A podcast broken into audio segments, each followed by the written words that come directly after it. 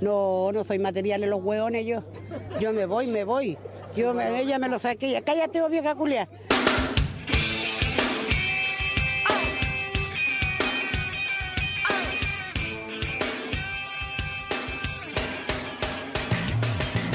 Quinto capítulo de Movich Podcast. Eh, le damos la bienvenida a toda la gente que nos está escuchando. ¿Qué importa el nombre? E-, ese, es nuestro, Dejémoslo para nuestro patrocinio. Sí. Ah, para nuestro patrocinador. Así que bueno, quinto episodio de Movich Podcast. Le damos la bienvenida a todas las personas que nos están escuchando. Eh, y sobre todo la bienvenida al maestro, al más grande, al, al padawan de la robótica, al señor Andrés Alonso Esteban Berkovich. ¿Cómo está mi niño? Hola, hola, hola, ¿cómo están? Aquí estamos, bueno, eh, empezando la semana ya, día lunes, aunque, aunque eso no tiene por qué saberlo nuestra audiencia. Puede que nos estén escuchando en cualquier momento, así que da lo mismo este saludo. Eh, entonces yo quiero hacer un llamado a que eh, el tiempo ya, como es tan relativo, al final da lo mismo. entonces, Napo, unámonos al tiempo universal, que al final es la única verdad, ¿no? Eh, bueno, ya pero cinco minutos del podcast estoy filosofando, güey. Sí, es que ya es que estoy estoy eh, estoy on fire, viejo, estoy on fire. No, estoy, me imagino. Estoy súper loco. Estoy ah, súper loco. Estoy súper loco. No me importa nada, no me importa nada. Eh, bueno, quiero también mandarle un saludo y quiero también darle la bienvenida a nuestro gran amigo, nuestro eh, nuestro niño talentoso, eh, nuestro joven líder, a nuestro amigo, muy gran amigo, Benjamín Lemón. ¿Cómo estás? Muy bien, pues muy bien, joven Andrés. Muchas gracias, muchas gracias. Estoy excelente acá con harta energía para empezar un nuevo podcast y conversemos algunas, de algunos ah, temas que me, parecen bastante atractivos que hoy vamos a tocar. Eh, y, también te agradezco la, bienvenida. Em, claro, hoy día es lunes, así que sí, me uno a la tuya, me, me uno a tuya esa inercia que hay que romper los días lunes pero el lunes ya entrando, entrando al martes ya, ¿no? Sí, lunes entrando al martes ya. De hecho, casi, casi martes. Apenas sean las 12 en punto, yo me voy a servir una cervecita sin caer en la maldición gitana de los días lunes. Ustedes saben que si es que se toman un, si es que toman alcohol el día lunes, si es que tú tomas el día lunes, tomas toda la semana. Está comprobado, loco. Por ti. no, de Newton. Newton lo dijo. Esa es la, es la cuarta ley de Newton. Cuarta ley de Newton. Sí, cuarta ley de Newton, sí, efectivamente. Eso obviamente no sale en, el texto oficial porque salen los textos apócrifos de, Newton. Sí, efectivamente. bueno, empezando un nuevo podcast, empezando una nueva semana. Eh, ¿Cómo estuvo tu semana, señor Andrés? ¿Cómo, cómo estuvo? ¿Cómo estás? Cuéntame cómo estás, por favor, amigo mío. Hoy la semana estuvo más movida que final de cumbia, weón. Eh, hemos hecho más weás que la chucha, weón. Ya no te quiero ver ni en pintura, culiao. No, no hemos visto toda la semana, culiao. No hemos visto harto, no hemos visto mucho. Sí, mucho. Sí. Eh, bueno, eh, la semana, bueno, el, fin de semana, el fin, el fin de semana te puedo hablar. Estuve viendo la película que me recomendaste, Soul. Ah, muy buena, muy buena, muy buena. Sí, sí. Es una cachetada a todas las personas como nosotros que juramos apasionados y juramos que ser apasionados es bacán. Es una, patada en los testículos a toda esa gente. Así que muchas gracias por tu recomendación. La verdad que nos sirvió bastante para bajarnos del pony. Eh, muy bien, me gustó, me gustó. está muy bien animada también. me sorprendió para como las animaciones eh, bueno, primero las animaciones conceptuales, de, plantear un, tipo de estructura de, ¿cómo decirlo? Una especie de, burocracia cósmica eh, a partir del cual se, generan las personalidades de las personas. Eh, me gustó esa, forma onírica de presentarlo, me gustó. Es una, bonita propuesta. y bueno, también estuve avanzando en varios proyectos que vamos a contar después en nuestra sección eh, qué onda con, con Lamborghini, qué pasa con Lamborghini. Así que, ¿y tú cómo qué hiciste el fin de semana, Que bueno, primero, primero que bueno que viste esa película, sentía que, te iba a gustar. Creo que es una película que, toca bastante el corazón, sobre todo de la gente que es emprendedora o, que le gusta tener proyectos. Que, a veces se nos confunden ciertos, ciertos conceptos y, como tú dices, es una patada, es una bofetada en la cara para todos aquellos que nos, que nos consideramos apasionados por algunas cosas y lo vemos no como un medio, sino como un fin. Y eso, eso fue una gran cachetada. Así que no quiero seguir contando si es que, si es que alguien no la ha visto aún, si es que no la ha visto, vaya a verla, se inscribe en Disney Plus. Tiene 7 días gratuitos, así que vea Souls porque realmente muy, muy buena Sí, película. sobre todo la parte del final cuando se muere el tipo.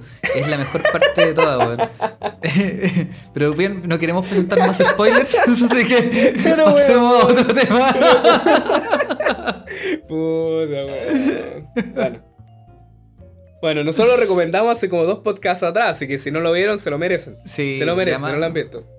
Es la recomendación, así que Ya es va, va a ser, va a ser famosa esa película, así que el día de mañana, Sí. bueno, a nadie le va a importar. Como, es como hablar del final de Wally, pues, weón. Todo el mundo ha visto la película culiada esa al final, pues, entonces. Sí, sí, bueno. Eh, mi fin de semana, mi fin de semana estuvo bastante bueno, fue bastante bueno también. Bueno, nos vimos el fin de semana porque estuvimos trabajando juntos. Eh, pero aparte de eso, estuvimos, estuve, me- nos estamos mandando con mi, con mi polola, nos estamos mandando un- una maratón de Marvel, pero en orden cronológico. Entonces, nos suscribimos a Disney y, y Ah. dijimos, ya, a ver, veamos esto. Así que ahora estamos ordenaditos viendo las películas. Y, y realmente cambia, realmente cambia. De hecho, este casi puede ser hasta un consejo de lo imperdible, pero véanlo de manera cronológica, porque realmente ahí recién entiendes el universo y el multiverso de Marvel. Porque, Una wea que es muy útil, sobre todo en el siglo XXI, donde no te quieres quedar out de las conversaciones de cada fin de semana. eh, exacto, exacto. Justamente. Así que en eso estuvimos, estuvimos viendo, estuvimos viendo Avengers, la, la primera, y luego eso Iron Man 3. y- Pero esa no es la primera por los Avengers, que es como la, una de las No, no, últimas. no, no, pues, no, no, no, no, no. La, la- la primera de los Vengadores, porque hay tres de los Vengadores. Entonces, primero, claro, hay películas, por ejemplo, el Capitán América, después la Capitana Marvel, después viene Thor, después viene, eh, si no me equivoco, después viene Iron Man, no, antes de Thor, Iron Man 1, después Thor, después Iron, no, después Iron Man 1, Iron Man 2, Thor, y después de Thor viene Avengers. Después de ese nos toca ver, nos tocó ver eh, Thor el lado oscuro, si no me equivoco, porque ahí castigan a Loki. Y después toca eh, eh, Iron Man 3. Y ahora nos toca ver Capitán América el- y el Soldado del Invierno. Así que esa nos toca ver. Y, y ese fue nuestro fin de semana. O sea, igual hubo muchas otras cosas. Limpiar, ordenar, que tenía casi PC Factory en mi, en mi, en mi, en mi armario. Así que tuve que sacar muchas cajas. Pero bueno, eso fue el fin de semana. Y, y justamente, señor Andrés, quería proponerte un tema. Hablando de, película y Disney. Tú sabes que Disney es gigante, ¿no es cierto? Sí. Eh, ahora, ¿es sobre, Disney sobre todo el o parque Disney? de Disney, es, es gigante. Oh, bueno, de hecho, de hecho, el tema que te quería proponer justamente viene de esos parques. Pero antes de eso, ¿es Disney o Disney? no tengo ni la menor idea, weón, la verdad. ¿Cómo te sientes más cómodo Disney, diciendo Disney Dis- o Disney? Disney. Disney, ¿no es cierto? Sí, Pero se supone que Disney. se dice Disney, po. Disney. Oye, voy a, a Disney. A Disney World. No sé, sé, yo, yo voy a Disney, no voy a Disney. ya, bueno. Pongámosle. Sí, bueno, si es que, si aquí alguien sabe cómo se dice, por favor, escríbanos y díganos cómo se dice. Manden un audio. sí, por favor, necesitamos ahí una persona especialista en el idioma, sobre todo en el inglés gringo. Sí. Bueno, justamente eh, lo que te quería conversar era el caso Disney. Que, porque es un caso bastante particular. Si, yo- si yo te pregunto sobre Disney y te pregunto cuál sería como el, el negocio principal de Disney, ¿cuál crees tú que es el negocio principal de, de Disney? El negocio principal de Disney, weón. ¿Qué se te ocurre? pregunta. eh, o sea, Disney partió, partió siendo una, una productora, tengo entendido. eh, que después se, se especializó en, en- en- en hacer animaciones para, para, para niños. Eh, a partir de eso empezó a trabajar en los parques temáticos y bueno, al final terminó siendo una productora pero más grande y empezar a producir cosas que no necesariamente estén en el área de los cabros chicos. Yo creo que esa es la gran apuesta que hizo Disney eh, después del año 2000, 2005, si no me equivoco, con la compra del canal Disney, ya optando a, una, a un público más juvenil.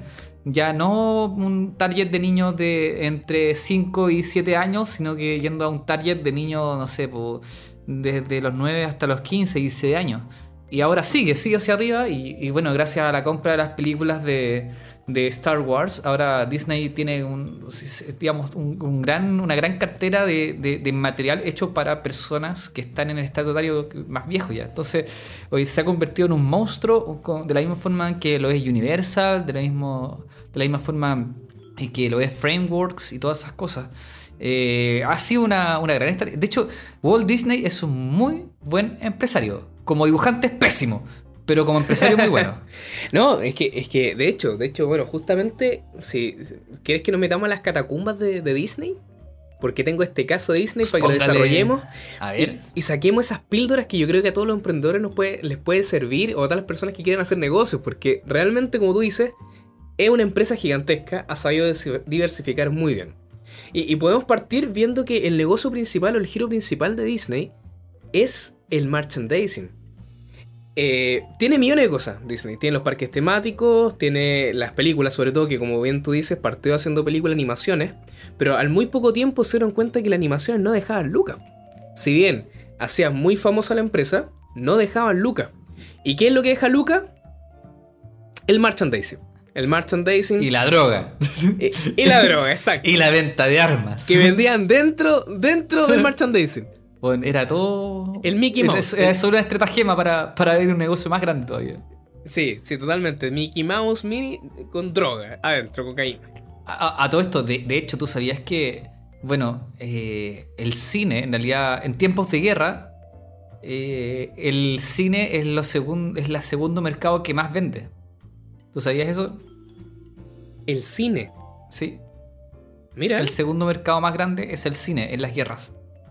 Ah. cuando hay conflictos bélicos, el, cine es lo segundo que más vende. Porque todos sabemos que es lo primero que más se vende en una guerra. Sí, Las armas. Las armas, claro. Entonces es como para tenerlo en consideración. O sea, yo creo que Walt Disney es una, empresa que igual eh, funciona gracias a las guerras que, existen. Eh, de la misma forma que, por ejemplo, eh, cada vez que hay una, una, guerra, el azúcar sube de precio bueno, también eh, las acciones que tú tengas en algún tipo de productora que haga material de, distensión para la gente durante las guerras también es, crear mercado súper grande. Entonces, eh, es, bueno mantener, digamos, la, la, sapiencia de, entender también este mercado como algo que va más allá a lo que nos afecta a nosotros en vía democrática o en vía normal.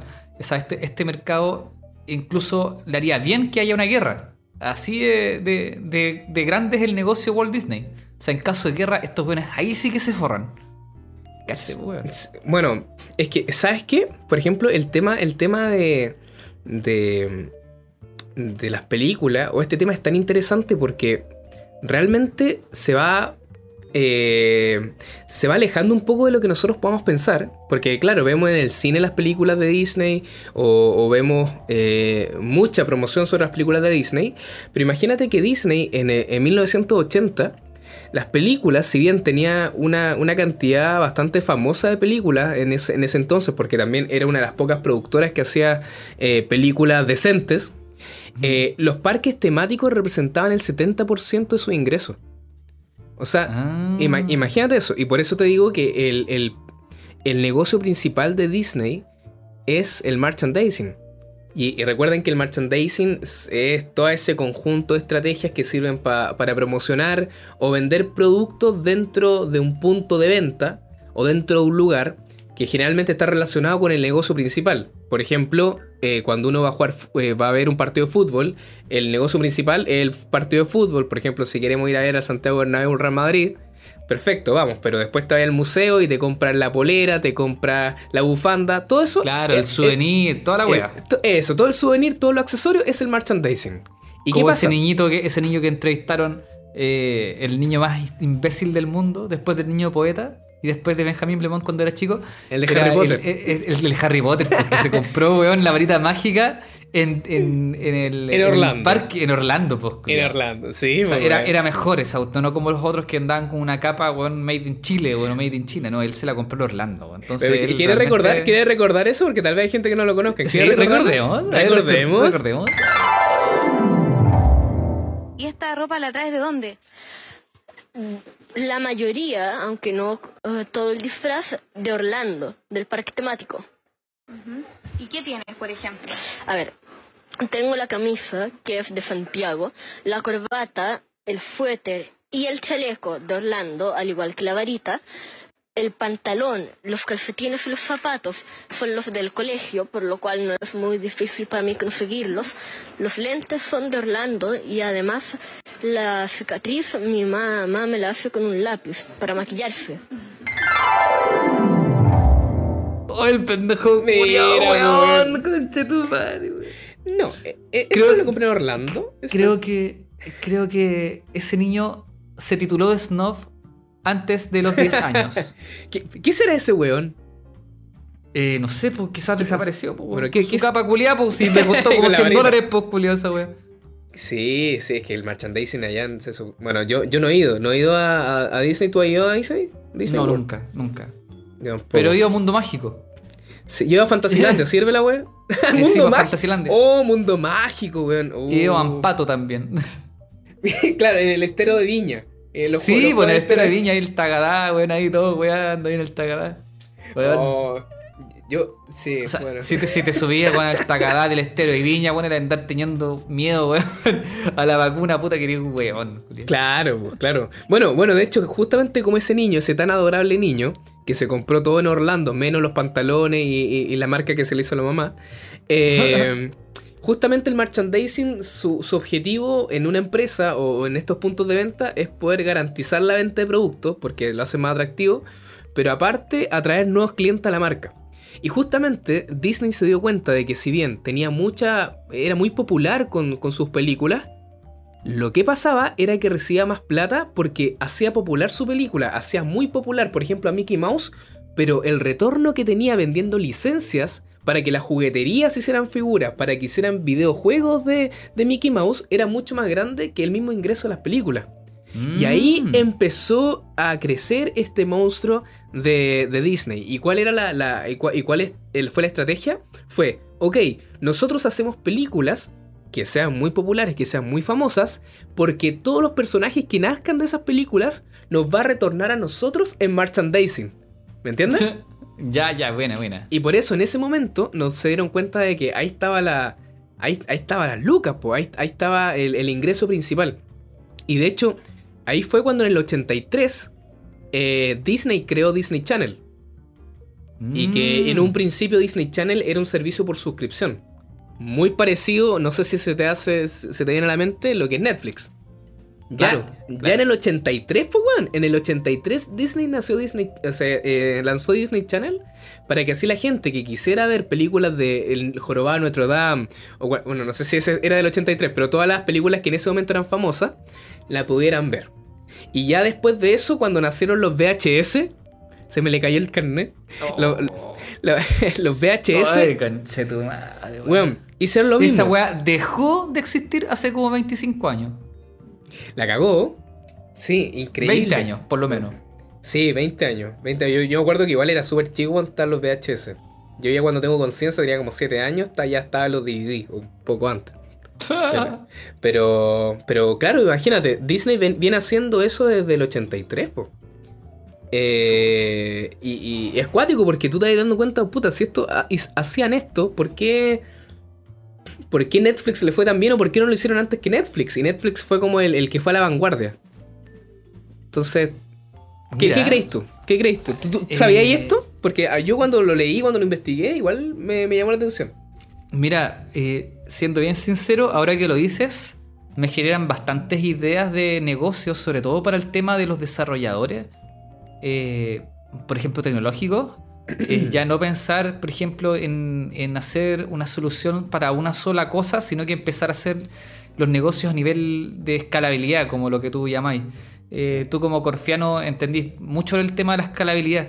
Y, y des- tiene que ver con eso también. Por ejemplo, estaba pensando que si es que llego a hacer, imagínate una tecnología eh, que da lo mismo, por ejemplo, que sirva para hacer cierto tipo de, de, de, mm, de, eh, como proceso tecnológico, por ejemplo, el medir alguna variable. Imagínate que yo hago una especie de, aparato, ¿cachai? Que, que, sirva para medir algún tipo de cosa como eh, telepresencialmente, ¿cachai? Eh, telemáticamente. Entonces, la pregunta es, ¿cómo yo como negocio puedo rentar más? ¿Haciendo una solución que solamente yo pueda implementar o eh, haciendo una solución que sea abierta, que cualquier persona la pueda implementar, incluso puede tomar mi mismo modelo y venderlo por, el, por esa persona misma. Entonces, al final, ¿qué es lo que haces? ¿Haces un producto pensado en el cliente final o haces un producto pensado eh, no solamente para el cliente final, sino que para los intermediarios, para que también lo puedan vender? Entonces, eso es algo que, que yo creo que hay que, mm, hay que meditarlo respecto a, a, lo que hizo Walt Disney. Walt Disney nos, tiene, nos ha enseñado bastante sobre negocios eh, y yo creo que, que mm, el mundo, eh, por lo menos de, de, lo tecnológico, o las grandes como empresas tecnológicas, al final hacen cosas que no solo, donde no solamente piensan en el cliente final, sino que piensan en el cliente intermedio, o sea, para que las otras personas también puedan vender sus propios productos de una forma también libre y obviamente eh, súper moderada. Eh, ejemplo de eso, por ejemplo, es, eh, no sé, pues, empresas como, como Apple, por ejemplo. Apple no solamente vende celulares, sino que eh, genera el espacio para que otras personas también puedan hacer negocios con Apple, por ejemplo, con App Store y todo, otras cosas así, ¿cachai? Sí. Lo mismo que, que, que Microsoft. El desarrollo y así con de un montón de desarrollo tercero justamente. Y eso yo creo que es el... Es el es... Ahora, para hacer un, algo que, que, tenga la capacidad de poder generar negocios para terceros, tiene que ser diseñado al mismo tiempo así. Entonces, tenéis que tener una estructura atrás, tenéis que pensar realmente en todas las variables. Mientras más arriba concibas el producto, más lejos puede llegar. Sí, de hecho, de hecho, bueno, justo, justo con ese, ese, ese tema, eh, eh, a nivel de negocio, eso es el modelo de negocio. Por eso es muy importante que antes de empezar cualquier proyecto, necesitas saber claramente cuál va a ser tu modelo de negocio. Cómo, cuál, cómo vas a percibir ingresos, cómo va, cuáles son tus gastos, eh, cuáles son los canales de comunicación, cuál es tu propuesta de valor, quiénes son tus clientes, cuál es la relación con los clientes. Luego, de parte de, de, del nivel operacional, quiénes van a ser tus alianzas claves, cuáles van a ser tus actividades claves, tus recursos claves todo eso es muy importante tenerlo eh, en mente antes de lanzarte en cualquier negocio. Y, y, de hecho, lo que tú dices, lo que ahora se estila mucho son las plataformas C2C, Customer to Customer. Hay diferentes modelos de negocio. Está el C2C, C2B, B2C, B2B, B2B, toda la wea. B2B, toda la wea. B2C. Ahora, ¿qué significa eso? En el caso de que alguien no, no, no esté familiarizado con estos términos. B es B es B alta, de business, business to business. Por eso dicen B2B ah, es yeah. empresa empresa. Una empresa le vende a una empresa. B2C es una empresa le vende a un consumidor. Por ejemplo, Walmart te vende a ti como consumidor final. Eh, y C2C, por ejemplo, pasa con Mercado Libre, en donde tenemos un cliente que es un proveedor y luego tenemos un cliente final que es un consumidor. Y, la, y, la, y, Mercado Libre lo que hace es ser una plataforma que une al proveedor y al consumidor. Y, y ahí empiezan eh, los diferentes desarrollos y ahí tú puedes darle diferente escalabilidad a tu modelo de negocio, pero bueno, eso lo podríamos hablar en un podcast completo porque es bastante entretenido. Eh, pero de hecho, justamente, como dices eh, Tuerco, eh, es muy interesante cómo se empiezan a contraponer la historia. Porque yo te estoy hablando de Disney, pero justamente en el 79 había una empresa que empezó a nacer, que estaban haciendo ahí, chiquitita, chiquitita, que se llamaba Pixar. Ah, claro. Bueno, en ese momento, en ese momento no se llamaba eh, La Pixar. resurrección de Steve Jobs. Claro, pero antes de eso, eh, Pixar se llamaba The Graphic Group. Group The Graphic Group. Y, y, y, era una empresa que estaba como en, en, en, en, California, en el este de California, de hecho ni siquiera llegaba, eran bien chiquititos. Mm. Y, y, justamente casi llega a formar parte de los holdings más grandes de Estados Unidos en el momento, que era General Motors y Philips. Ah, eh, claro.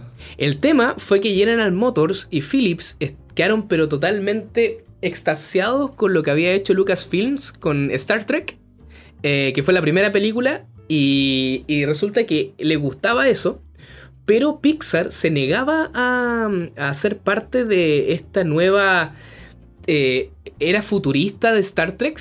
Y ellos lo que querían dedicarse era poder crear animación digital. Ese siempre fue su core, ese siempre fue su, su, su propuesta. Y por esa razón no quiso ser parte de ese grupo, porque sabía que siendo parte del grupo de General Motors o Philips, ellos le iban a pedir lo otro. Y dijeron, no, no queremos esto, y la, la verdad es que eh, no, vamos como grupo independiente. Estaban, yeah. cagados, estaban cagados con recursos. y ojo, estaba hablando de que eh, Disney lanzó Disney Channel el 83. Y Pixar, te estoy contando en su inicio, el 79. Luego de eso, lo interesante, y, que, y, acá, y acá quiero llegar a, a un, a un punto, fue que Pixar empezó a, profesionalizarse a nivel de animación digital. Y en el 88 creó su primer corto que se llamaba. Deja acordarme cómo se llamaba este corto que era Tin, Tin Toy. Toy es la antesala de Toy Story. Y esto lo sacaron en 1988. De hecho, a todos les recomiendo que si pueden verlo, es muy interesante ver cómo fue el inicio de Toy Story. Es una de mis películas favoritas de Pixar. Y partió por Tin Toy, que fue un corto de 5 minutos en donde Pixar ganó un Oscar. Y luego, Oh, de, de buena. haber, luego de haber ganado ese Oscar, ahí, ahí en a quién se mete. Steve Jobs. Steve Jobs. Pero, pero es que, que, es sabe dónde meterse. pero es que igual es increíble, imagínate, imagínate eh, lo bacán de esta historia es cómo se van interrelacionando. Porque de otra parte, a Jobs lo habían echado de, de- de Apple. De todos lados, weón. Imagínate, Disney estaba lanzando su, su- su plataforma de suscripción. Pixar estaba recién, le estaba dando con la animación digital. Jobs estaba siendo despedido.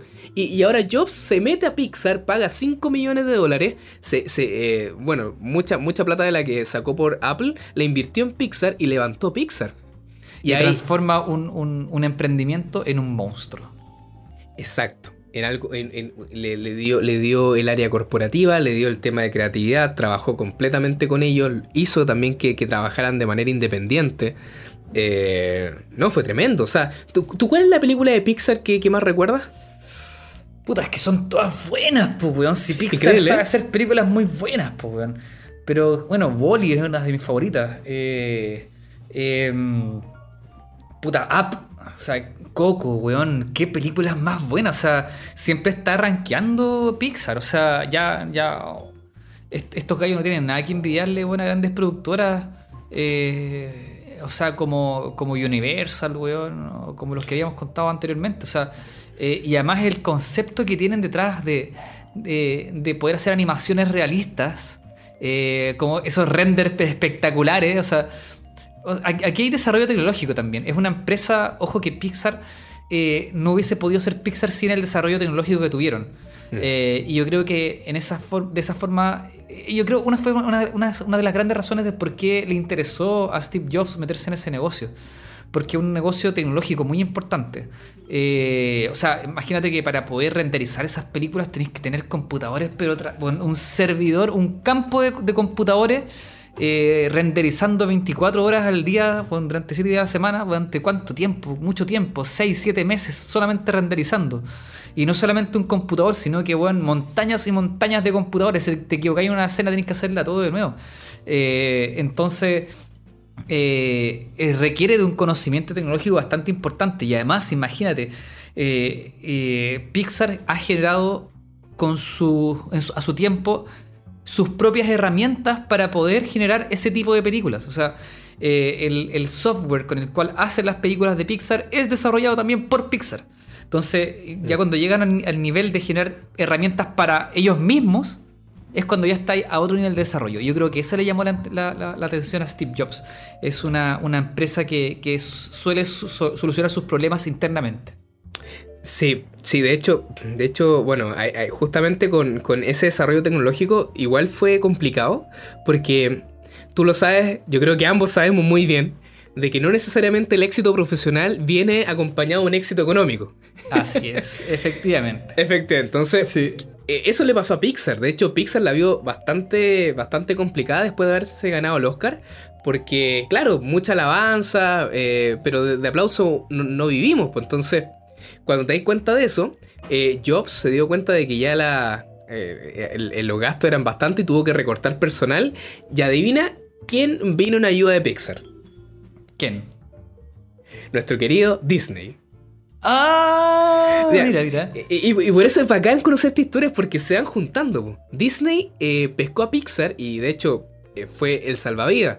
De hecho, Jobs casi le vende eh, a, Microsoft Pixar. Estaba tan cagado de que casi se lo vende a Microsoft. Y, y fue el New York Times que sacó un artículo de primera plana diciendo que Toy Story iba a ser todo un éxito. Y gracias a eso, Jobs dijo, ya, no, no le vendo a Microsoft y me quedo con, con Pixar. Y luego de ahí viene Disney y le dice necesito que me hagas tres películas y te pago 26 millones de dólares. Estamos hablando de que Jobs, para hacerse, para hacerse cargo y para hacerse dueño de Pixar, gastó 5 millones de dólares. Y Disney le puso 26 millones de dólares, que en ese momento era mucha plata. Bueno, ahora también, pero estamos O sea, hablando de, hoy, día yo no, no creo, no creo que haya una, una película, digamos, de, de- de Disney que tenga presupuesto menos de 100 millones de dólares. No, no, por supuesto ese- que no. Ese es el nivel, y se nota también. Ahora, qué increíble que al final Toy Story se hizo igual con poca plata, po. Sí, po. A- Sí. A pesar de que una película que. O sea, a ver, yo, yo creo que hay tres películas para mí que, que, que fueron las que generaron eh, un cambio de paradigma en el mundo del cine. Eh, la primera fue eh, Terminator, ¿ya? Porque era un weón, literalmente, de acero líquido caminando. Esa weá ya no es un weón disfrazado, ¿cachai? Eh, la segunda película es Jurassic Park. Oh, tremendo. Eh, también esa película ya no es un hueón disfrazado. O sea, Steven Spielberg ahí se la jugó con las nuevas tecnologías, bueno, y sacó un producto, weón, que, con la cual todos alucinamos. Yo tengo un amigo que, que hasta el día de hoy alucina con esa, con esa película, weón. eh, imagino y a, que- y a- y a pesar de que toda la saga sea la misma wea y que esté totalmente distorsionado, porque muchos de los dinosaurios que aparecen en Jurassic Park no, son- no son del periodo Jurásico, sino que son del Cretácico u, u- u otros, ¿cachai? Eh, aún así. eh, Ah, sí, eh, mira, no tenía una- una- es una, una película que vende. Sí, pues de hecho el tiranosaurio Rex parece que no era el del, del Jurásico. Pues Entonces, podría- podríamos traer a, ese amigo que, que tenemos en común para que nos haga una exposición de, de Jurassic Park. De hecho, justamente dos minutos antes de que, de que nos llamáramos, eh, estábamos hablando con Pablo eh, un ratito. Así que, Ah, Eh, y la otra película también que dejó la patada, la última, es Toy Story, claramente. Es una película que, que viene a, a- a dar otro, otro cambio de paradigma respecto a las animaciones. Eh, y, y da el espacio, por ejemplo, porque antes las animaciones se tenían que hacer con dibujos animados, literalmente. Y el- cada frame era un dibujo, un artista, ¿cachai? Ahora el artista ya, ya no trabajaba en papel, sino que trabajaba en computador. Y ese es un cambio radical. Es un cambio que, que llegó para quedarse. Entonces imagínate lo que debe ser trabajar como diseñador o ilustrador de Pixar, weón. Esos culiados deben ser unos expertos culiados de todo, weón. sí. Eso, weón, es- Y debe llegar cada idea, weón, allá. Tener- igual yo creo que deben tener una, liber- una libertad bastante grande para trabajar. Para poder desarrollar las temáticas, los movimientos. y- O sea, deben tener un montón de herramientas para poder llegar a esos resultados también. Eh, de estar súper conectados también con, la, con, con lo que está sucediendo. Sí, sí, sí. Y sobre todo también eh, mantener su. su. mm, su propuesta. man- mantener. eh, porque. su sello como productora. Porque imagínate, fueron tantos sus del 79 decir, ¿sabes qué? Yo no me quiero vender a, a estas empresas que sí, me iban a entregar un capital gigantesco porque yo quiero hacer animación digital. Y lo hicieron, po. Imagínate que de la mano de Steve Jobs lanzaron Toy Story.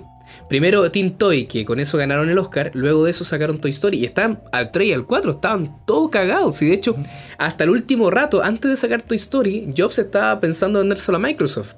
Si no hubiera sido, como te decía, si no hubiera sido por el New York Times, se lo vende a Microsoft. Creo que Y- fueron a, a recibir el premio en micro. Así de. Claro, claro, claro. De hecho, Steve Jobs estaba tan pobre, tan pobre, que cuando pasó el camión de la basura, el Steve Jobs pidió que le dejaran dos bolsas. Así de pobre estaba Pixar. De hecho, eh, Pixar eh, tuvieron que vender el, eh, esta cuestión de, de- el, el- el trofeo del- de los Oscars, lo tuvieron, lo tuvieron que fundir para pagar los sueldos a las personas. estaban muy pobres, estaban muy mal. Y lo fundieron junto con las personas para no pagar más sueldo. Sí, efectivamente, sí. Eh, Demostrado, no, comprobado. bueno, fue, fue tremendo, fue tremendo ese, ese- esa apuesta que hicieron. Y ahí también vemos el, el- el tesón y también la- eh, ese poder de decisión que deben tener. Porque al final, imagínate, se quedaron con Pixar, Jobs se quedó con Pixar, no lo vendió, salió a la bolsa y, y- y terminaron triplicando eh, exponencialmente lo que costaban. A 373 millones de dólares en la bolsa.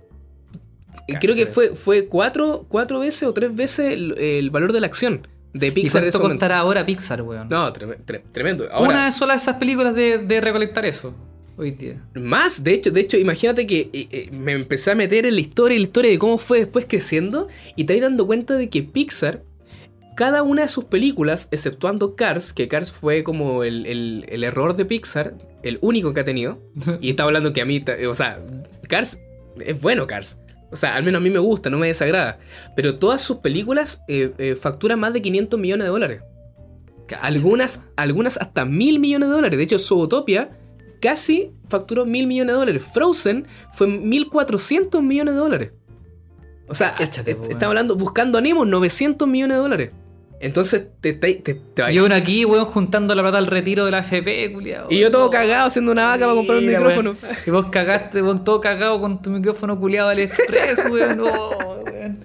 Somos nada, weón. Somos, Somos nada. nada, somos nada. No, pero, pero bueno, ahí vas dando cuenta de las apuestas porque estaban todos cagados, después les fue bien, después siguieron dándole y ahí se dieron cuenta, y ahí se dio cuenta también Disney que, que sus películas valían callampa de animación y todas las películas que le fue bien en animación se la hizo Pixar. O sea, eh, le dio vida a Pixar y ellos se encargaron de distribuirla, de producirla, hacer merchandising porque, o sea, a mí me tocó, tuve la suerte de estar en la tienda de Disney en, en Nueva York y eh, bueno, es un mundo. Estamos hablando que es un edificio de tres pisos.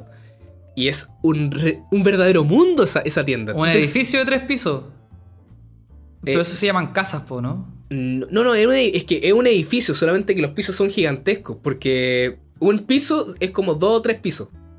Porque tienen cosas en las paredes, tiene gente colgando.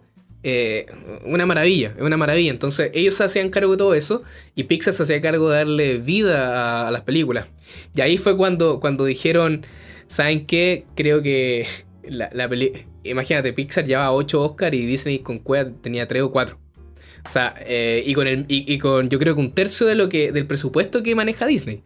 Entonces fue como que vamos a comprar eh, Pixar. Y ahí fue cuando Disney compró Pixar. ¿Y saben cuánto lo compró?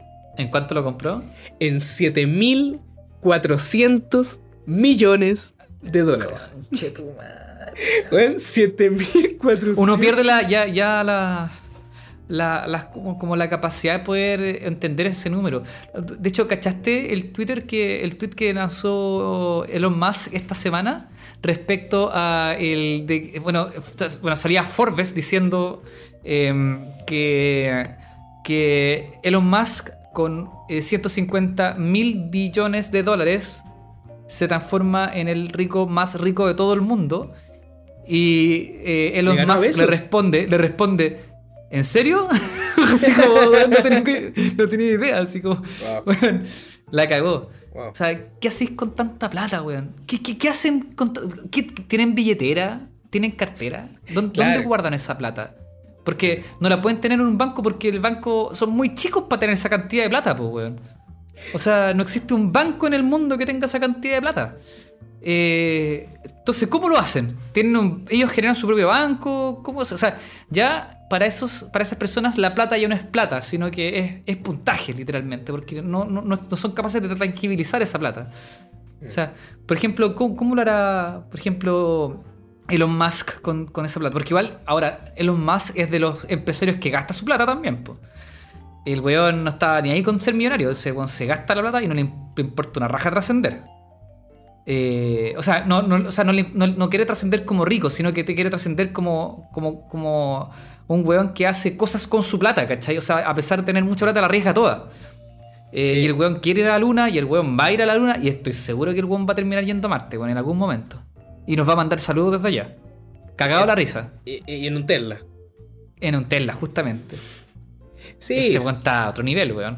Sí, es que por ejemplo, eh, es que bueno, ahí, ahí, ahí donde, donde converge todo. O sea, cuando empezáis en el mundo de los negocios, eh, no sé, pues desde, la persona que nace con un negocio chiquitito y después va sumando, sumando, sumando, cada vez los presupuestos son distintos, son mayores, eh, va manejando más lucas, va manejando más gente. Y por ejemplo, lo que hace Elon Musk, que, que- que, claro, él quiere hacer cosas con su plata, quiere conseguir eh, resultados, quiere realmente trascender por las cosas que hizo, no por la plata que tenía en el banco. Yo creo que ni siquiera le debe importar lo de Forbes. O sea, yo creo que él dice, ah, estoy en el ranking número uno, ah, qué bueno, mira, qué bien. Ahora, eh, eh, pasó a Jeff Bezos, que esa weá era algo que, que, era muy pocas personas podían pensar que iba a pasar eso, imagínate el...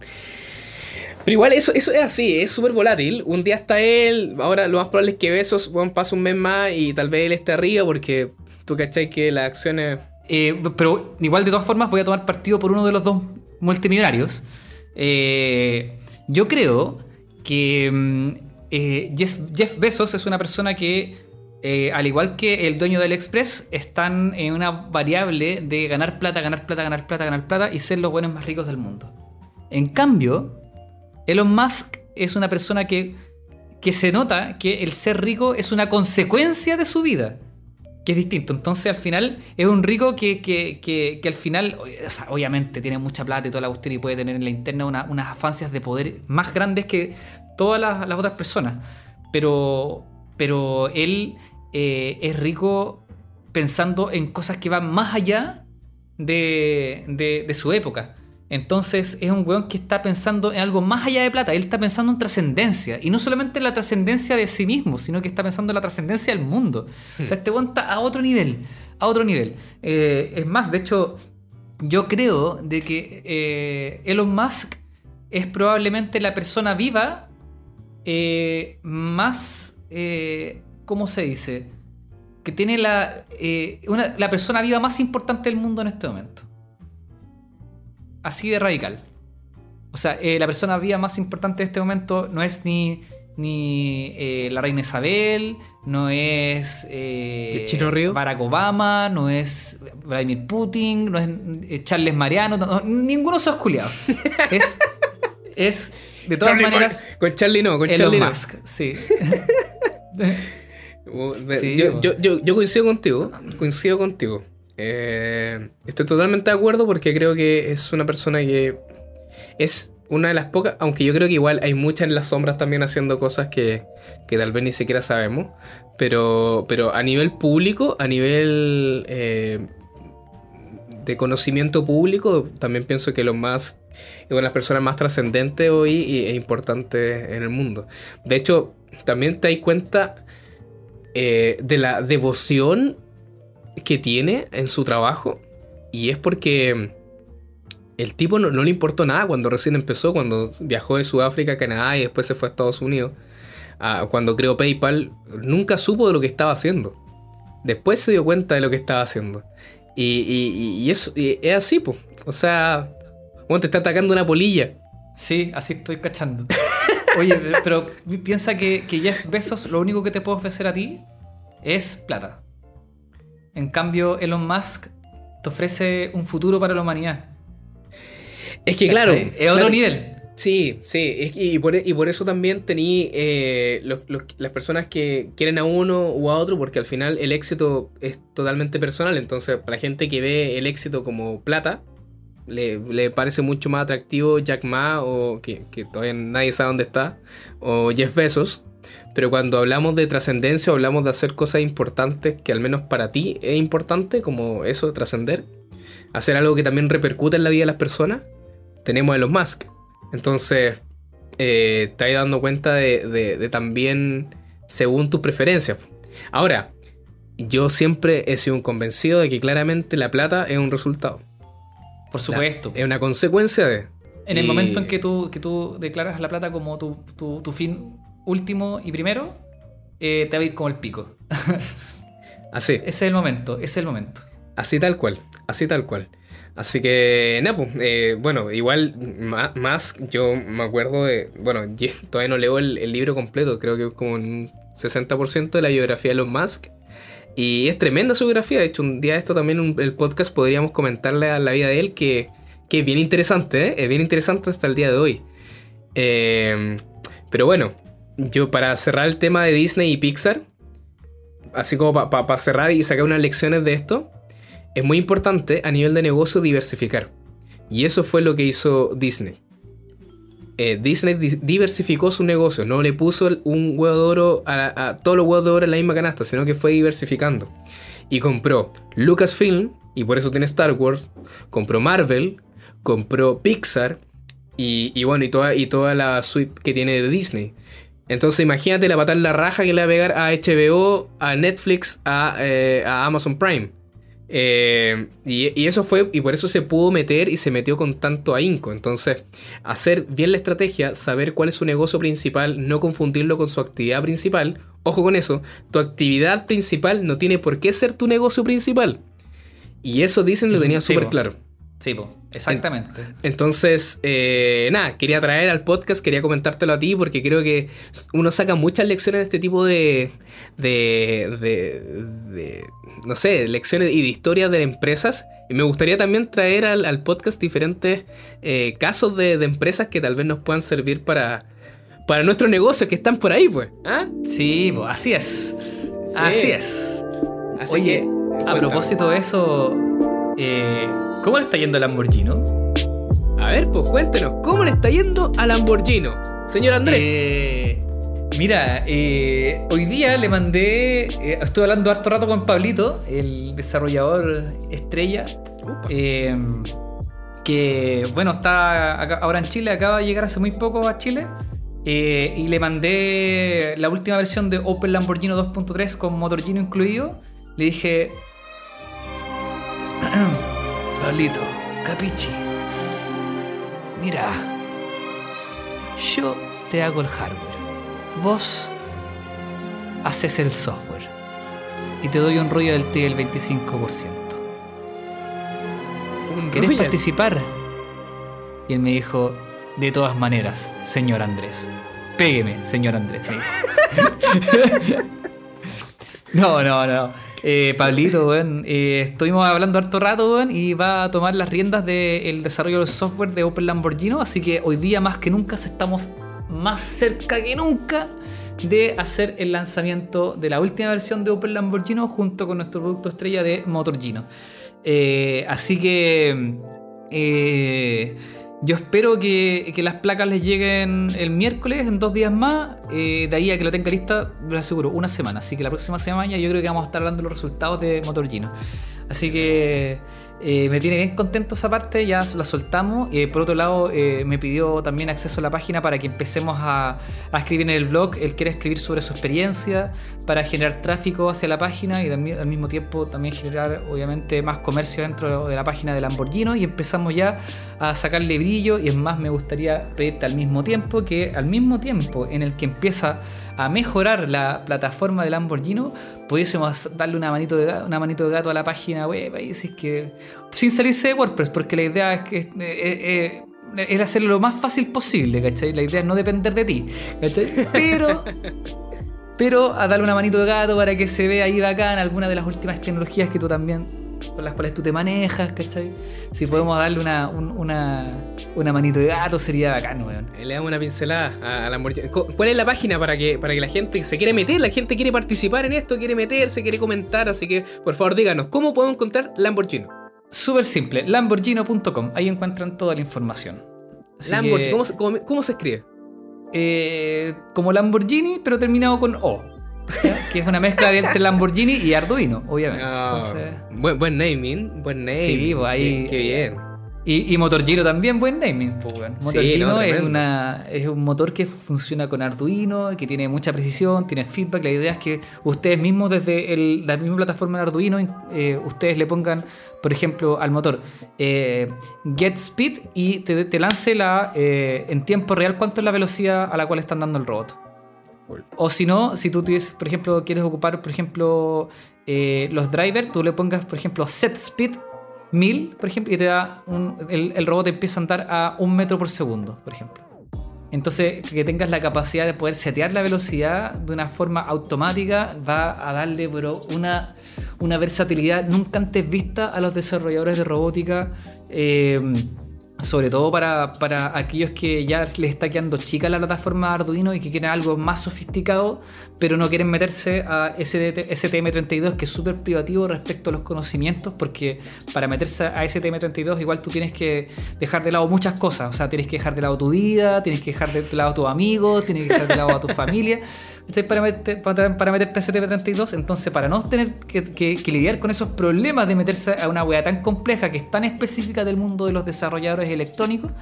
Eh, que bueno tener todavía la posibilidad de meterse con Arduino, ¿cachai? Y, con, con, el conocimiento que ya está adquirido, poder seguir desarrollando herramientas cada vez más sofisticadas. Y, en ese sentido, igual el lenguaje de Arduino ha ido mejorando cada vez más. Eso igual, en eso igual hay que valorárselo a Arduino. Hay mucha gente que odia a, Arduino porque dicen que es muy simple y porque es muy básico y toda la weá. Oye, weón, para el 99% de las aplicaciones Arduino basta. El 99%. ¿Ya? Eh, incluso para el 100% de las aplicaciones también basta, weón a no ser que tengáis que tener una weá que tengáis que implementar en la NASA, te sirve en cualquier weá. Entonces al final podéis desarrollar barato, eh, fácil, rápido, eh, porque hay mucha gente que se pierde antes de la MVP, weón. Entonces, eh, weón, es lo mejor para hacer MVPs y una vez que ya tenéis la cuestión desarrollada, te metís quizás microcontroladores más avanzados, pero es una herramienta de prototipado profesional muy, muy, muy, muy buena. Así que eh, yo quiero mandarles un gran saludo a nuestros amigos de, desarrolladores de Arduino, a Máximo Bansi, todos esos amigos italianos. Así que muchas gracias por habernos abierto las puertas, sobre todo para aquellos profesionales que no venimos del mundo de la electrónica, para que nos podamos inmiscuir en el mundo de la robótica. Muchas gracias, amigos italianos. Oye, eh, Benja, eh, ahora creo que ya empezaron los. de tambores. Que se viene las imperdibles de Blaimovich Podcast. imperdible para esta semana es, bueno, yo voy a, nuevamente voy a recomendar una serie que, creo que es imperdible. Tú sabes que me gusta mucho el tema, el tema de los negocios, saber cómo se mueve interna, externamente. Y la otra vez recomendé Billions, que espero que todavía la estén viendo porque es pedazo y tremenda serie. Pero el día de hoy voy a recomendar otra serie que se llama Suits. S-U-I-T-S. Suits. Eso, esa serie también es un MBA para cualquier persona que quiera hacer negocios lealtades, deslealtades, negociaciones con grandes corporativos. Ahí estamos hablando de, por ejemplo, lo que ahora estamos conversando con los presupuestos de Disney, los presupuestos de Pixar que son gigantescos. Bueno, acá lo van a ver todo con eh, mediante la mirada de un abogado llamado Harvey Specter, que es el más chingón, chingón de todo Manhattan. Y, y luego, bajo la mirada de Mike, que es un niño genio, y que ambos, eh, un niño genio que nunca estudió en la universidad, pero es tan bueno y tiene una memoria fotográfica tan, tan increíble que lo llevan a trabajar en uno de los mejores bufetes de abogados de Nueva York, de Manhattan.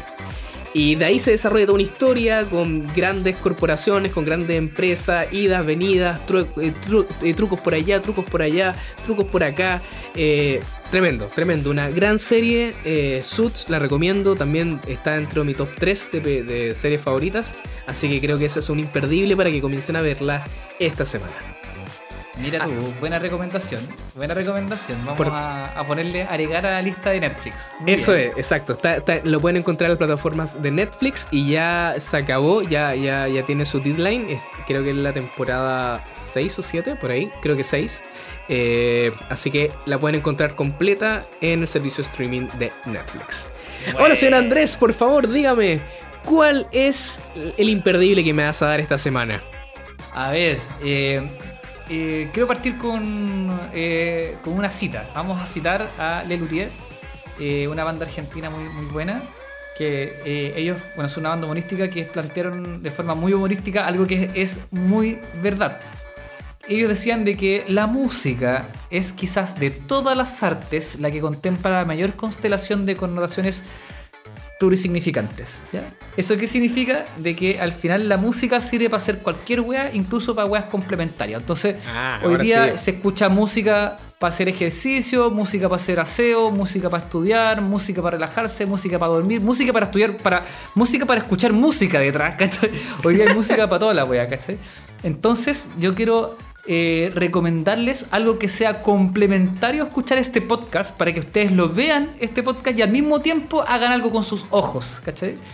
Eh, por eso que yo los quiero eh, recomendar un canal de YouTube que es para quedarse pegado viendo las weas maravillosas que hace este concha de su madre. este canal se llama Blackbeard Project, o sea, Blackbeard de, de barba, Blackbeard Project. Eh, lo buscan en YouTube, tiene como un millón, eh, suscriptores. Y es un weón que hace de todo, de hace de todo. O sea, por ejemplo, este gallo se dedica a reparar cosas y les quedan espectaculares. Entonces tú que hay realmente pegado por el nivel, de, por la, la capacidad que tiene para poder hacer restauraciones. eh, obviamente sin música de fondo, entonces tú puedes poner tu propia música de fondo. Entonces yo les recomiendo escuchar este podcast viendo uno de estos videos digamos, eh, eh, eh, en su cama, ¿cachai? O en el viaje, cualquier, cualquier lugar, pero viendo, digamos, estos videos que son igual muy bonitos, que sabe, que, aparte que están, de estar muy bien grabados, muestra cómo se avanza en un proyecto como este y la dedicación que le da, y, weón, paso por paso, weón, de, de pasarle una lija a la weá, y después pasarle una lija más fina, después la lija más fina todavía, hasta que la weá ya queda espectacular. No, bueno, increíble. Increíble. Lo estoy viendo sí acá, lo, lo puse y, bueno, es increíble lo que hace. Desde, desde, desde cero. Estoy viendo. Bueno, es muy, Una muy, muy interesante. Hay uno, uno- unos videos que son los que me encantan a mí, que son las, de- las restauraciones. Mm. Eh, entonces pesca weas que son del año de la corneta. eh, onda de la Segunda Guerra Mundial, weón, está todo oxidado y este weón los deja como, weón, como nuevos. Entonces Wow. eh, es un gallo que realmente se peina, se peina y cacha mucho. Así que ese es mi, mi imperdible para esta semana. No, increíble. Increíble. Realmente está imperdible. Está, está increíble. Muy, muy bueno. Así que bueno, Black Follow, follow, Projects follow, follow, follow. Así que ya pues. Estos fueron entonces los imperdibles de esta semana. Espero que, que- que, bueno, yo voy a... Muchas gracias. Está muy bueno el canal, no lo conocía. Creo que en algún momento tal vez hay- haya visto eh, es ese zapping que uno hace de repente en Instagram o, o Facebook con alguna historia. Tal vez creo que puede haber visto alguno de sus videos, pero no sabía que se llamaba así. Así que te lo agradezco un montón. Berriquiño querida. Y mira, Y bueno, estamos llegando ya al final de este nuevo podcast, episodio número 5. Creo que aprendimos bastantes cosillas. Co- ¿Qué, qué te pareció a ti? Eh, me pareció que, que, que es hora de llamar a un tercer ente para la próxima semana. Ah, ¿Te tinca? uff, yo ¿A quién creo. podríamos invitar? Uy, vaya alternativa. Yo lo dejaría, yo lo dejaría eh, en suspenso para que, para que lo- nuestros oyentes se sorprendan.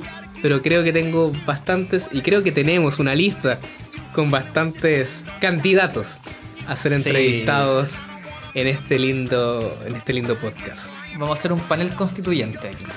Un panel de, de puros invitados a la asamblea constituyente, weón. que- Claro. Para que nos hablen de las estupideces que piensan. Claro, claro, y, y yo creo, y yo también, bueno, de, de hecho, una de las cosas que pensábamos con Berco de, de ese tercer eh, integrante, más que integrante, esa tercera eh, parte que no, o contraparte que, que puede ayudarnos de repente, u- eh, de repente en el, en el podcast, es también para que sea de diferentes áreas. De diferentes, de diferentes, para que tengan diferentes puntos de vista, del área del arte, de la música, de la tecnología, de la política, y, y que nos den sus puntos de vista, porque creo que de esa manera podemos hacer eh, ciudadanía y también podemos ir conociendo y aprendiendo de, de todos. Claro. Efectivamente. Tú la has dicho. ¿Qué Bien, importa el. ¿Qué importa el nombre? Es verdad. Bien, Benja. Eh, nos vemos entonces la próxima semana. Nos vemos la próxima semana. Un gusto nuevamente estar conversando contigo, amigo, amigo mío. Y también aprovecho de recordarle a nuestros oyentes que esta es una conversación entre amigos, como siempre las tenemos. Todavía falta la piscola, pero nos da gusto que abrir los micrófonos y que también ustedes puedan escucharnos, puedan ser parte de esto, pero siempre recordando de que la amistad que nos une con, con, con señor Andrés eh, ha hecho de este proyecto una realidad. Y ya son cinco capítulos, es más de un mes, así que he estado, estoy muy, muy feliz de esto y espero que dure mucho más. Muy bien. Bueno, un gran abrazo, nos despedimos y nos vemos la próxima semana. Cuídense, chao chao. Chao, chao, adiós. Chao. De tu madre.